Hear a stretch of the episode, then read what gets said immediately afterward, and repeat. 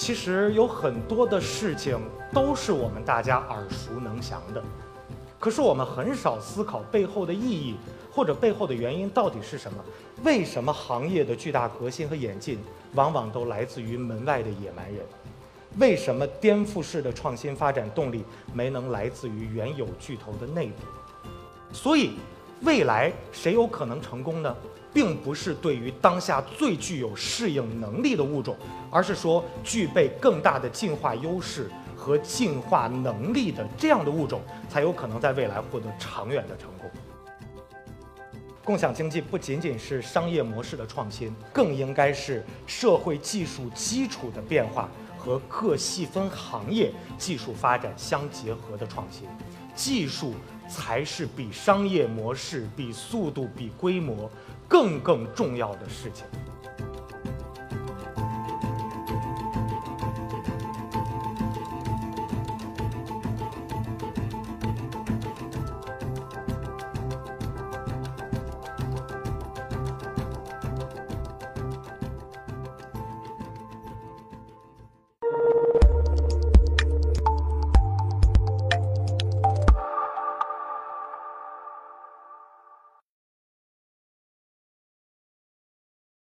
我是一刻 Talks 讲者任木，简单的做一个自我介绍哈。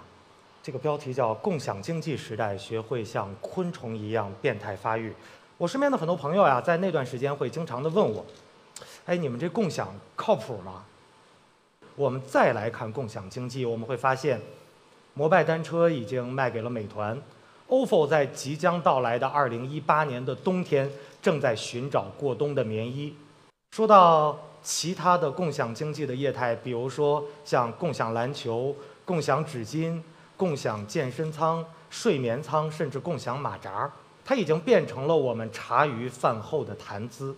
今天我们再来看当时我朋友问我的问题啊，那就是学会方向正确而且优雅的变态发育，才是共享经济时代靠谱的关键。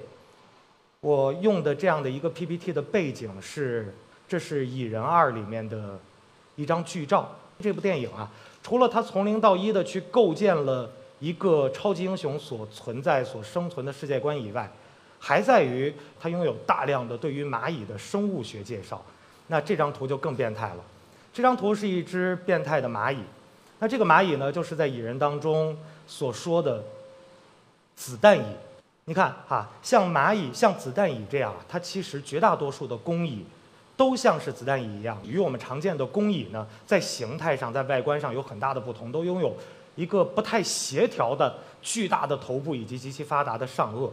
像昆虫这样的，在不同的类型之间，它的形态有巨大差异变化，这是昆虫常见的，也是社会性的动物常见的多形现象。蚂蚁作为昆虫的一类，完全变态发育昆虫。那这类的昆虫呢？其实我们在小的时候生物学都学过，它的一生要经过从卵到幼虫到蛹到成虫这样的四个阶段，而在每一个阶段与其他阶段，它身体的形态都会截然的不同。昆虫在过去几亿年的发展过程当中啊，经历了几乎地球上每一次生物灭绝的事件，而截止到现在为止，昆虫的种类。已经超过了地球总物种数量的一半。我大学的时候学的是社会学，在社会学里面有一个特别特别偏门的学科，叫做生物社会学。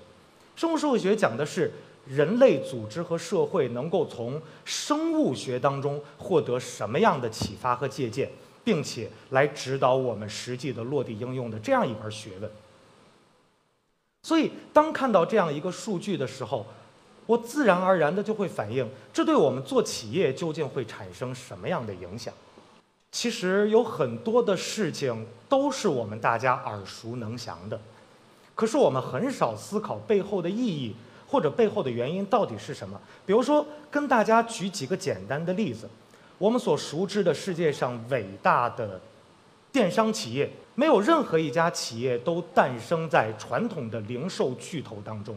甚至连创始人都没有过相关的行业经历。OK，这是辆特斯拉，那特斯拉是电动汽车的典型代表，可是又有谁能知道，在一九九一年的时候，美国的通用汽车就已经实现了电动汽车的量产，并且推向了市场。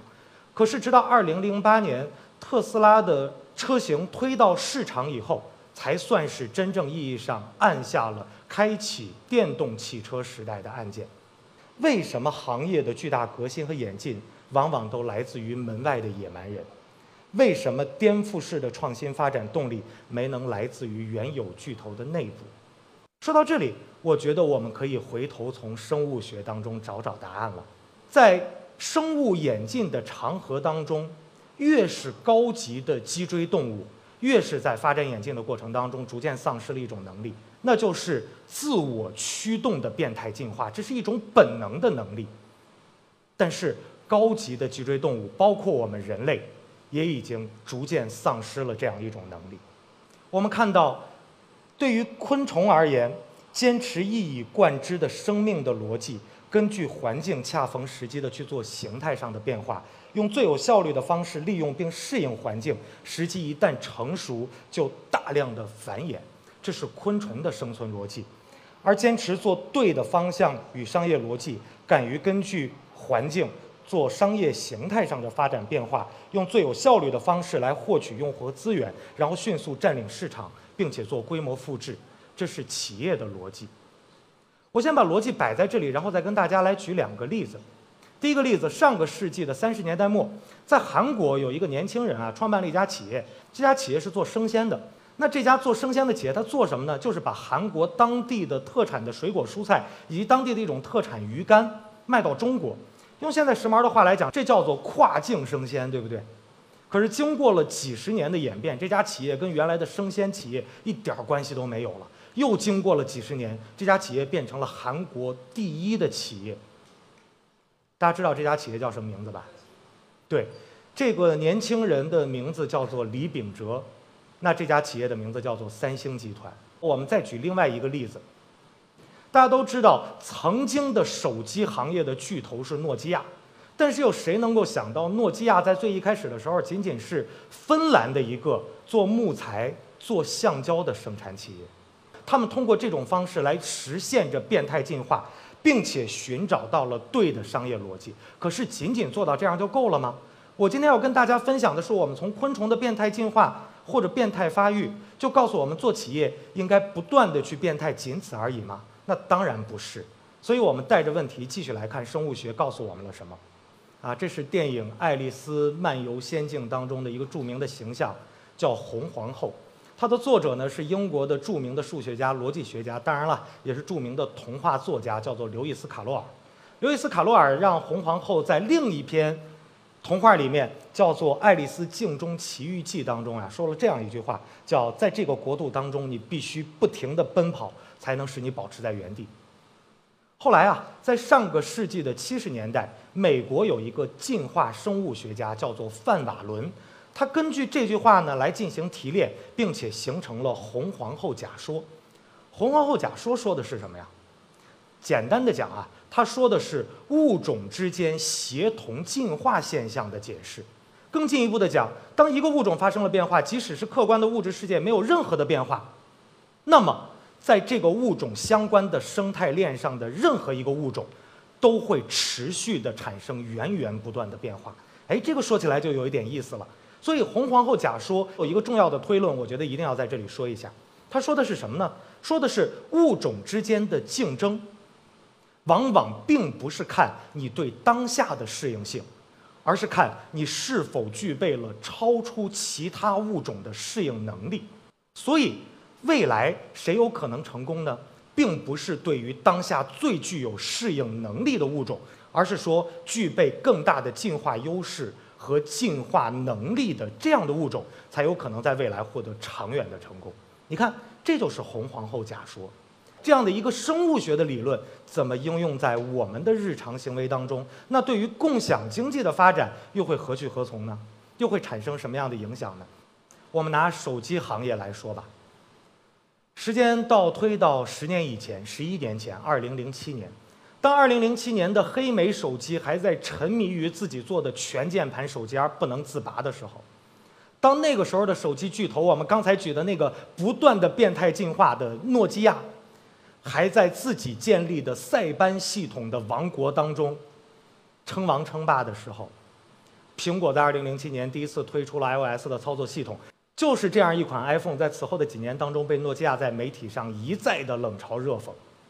而作为消费者用脚投票，我们在刚刚推出的 iPhone 那几年里面，我们也没觉得说这么一款手机在当时的手机市场当中体现出了多么强大的竞争优势啊，体现出了多么强大的对于未来的适应性啊。可是短短几年的时间，背后的故事到底怎么样？我相信在座的每一个人都知道。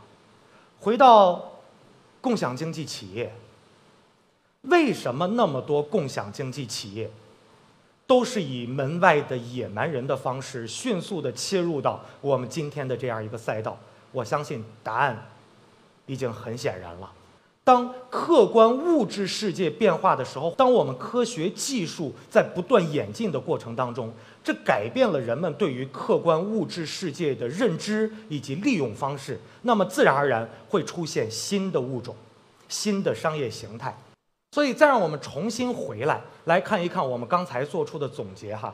昆虫的生存逻辑，坚持一以贯之的生命逻辑，根据环境恰逢时时的做形态上的变化，用最有效率的方式利用并适应环境，时机成熟大量繁衍。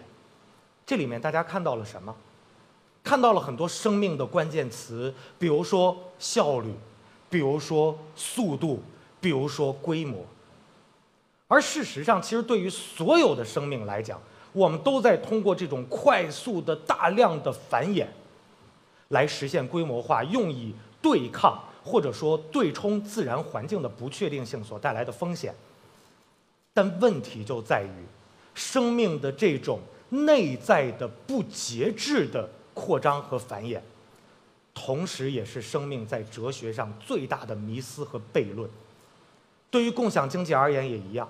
现在我们看到共享经济，包括过度竞争，包括资源浪费，甚至包括劣币驱逐良币，这些在市场上我们频频能够看到的现象。谁说又不是因为这样的迷思或者这样的悖论而产生呢？但可怕的还不是这个，更可怕的是有些共享经济的从业者，甚至是共享经济的投资人。对于速度，对于规模，保持着一种近乎于宗教般的迷信和崇拜。我相信，这种近乎于宗教般的迷信和崇拜，将会使我们最终丧失掉自我突进和变态进化的能力，丧失掉对于未来的适应性，而只专注到看到眼前。最后的时间，让我回到我自己的职业身份哈。那作为共享充电宝的从业者，在我看来，我认为共享经济不仅仅是商业模式的创新，同时它还更应该是社会技术基础的变化和各细分行业技术发展相结合的创新。技术才是比商业模式、比速度、比规模更更重要的事情。对于我们而言，会不会未来的某一个时间，快充？远距离的无线充电，甚至是电池材料革命的更新，会敲响你们这个行业最终的丧钟啊！我想当然会，可能这个时间会在十年后、十五年后，但问题就在于行业的对手往往来自于我们看不见的地方，所以，也许未来的某一天，可能这一天并不会太长，来电会变成一个。与现在的形态完全不一样的公司，它将会在我们的生活当中随时随地的去提供便利的电能，来给我们的生活增加能量。我们应该放远一点，看看在过去一二百年间，在整个的商业文明时代，那些轰然倒下的巨兽，以及那些不断的去变态进化、持续长经的新物种。同时，我们也应该看一看我们身边的各种各样的生物，他们在用一种什么样的最优的生存策略来给我们启发。所以，最后回到今天的主题，那就是学会方向正确并且优雅的变态发育。谢谢大家。